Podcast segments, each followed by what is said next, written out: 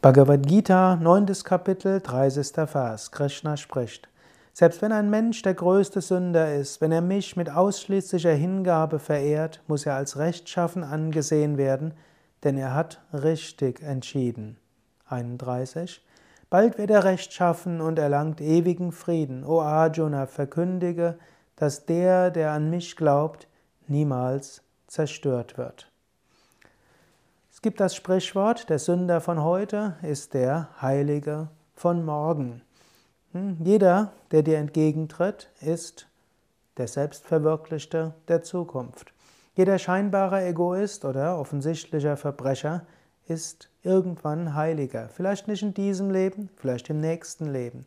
Aber es gibt auch so viele Beispiele von Menschen, die erst hm, Sachen getan haben, die sie nachher bereut haben, dann Gott verehrt haben, um schließlich zu Gott hinzukommen. Daher, wenn es Dinge gibt, die du bereut hast, es ist jetzt nicht allzu erheblich. Wenn möglich, mache deinen Schaden gut. Bereue, was du getan hast.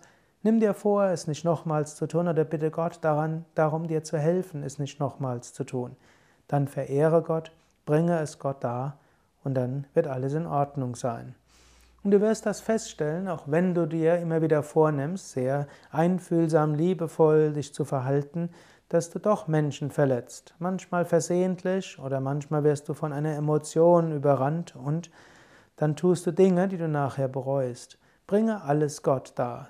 Sage, oh Gott, auch in dieser Emotion warst du drin.